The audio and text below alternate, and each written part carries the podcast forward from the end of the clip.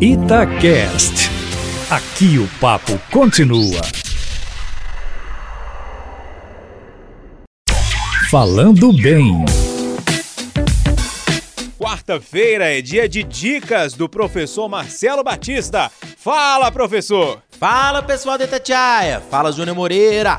Bom ou não? Estamos aqui hoje em mais um Falando Bem e o nosso objetivo agora é tratar sobre um termo que eu tenho certeza que você tem muita dúvida, que é a palavra grama.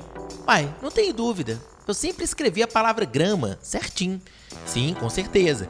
Mas a sua dúvida em relação à grama, não tenho dúvida que é quando utilizá-la no masculino e quando utilizá-la no feminino. Bom, pessoal, quero que você entenda o seguinte: quando eu utilizar a palavra grama no feminino, a grama, eu estou falando literalmente de grama.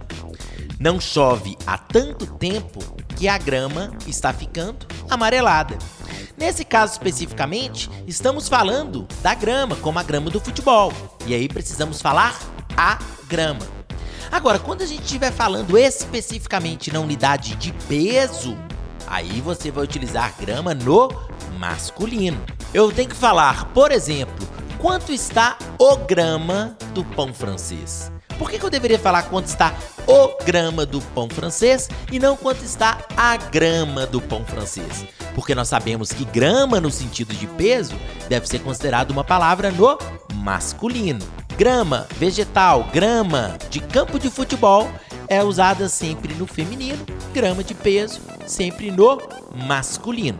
Beleza, pessoal? Para mais dúvidas, entre em contato no caféconoticia.com.br e lembre-se de me adicionar no Instagram Aprendi com Papai. Beleza, pessoal? Valeu, até a próxima e tchau, tchau.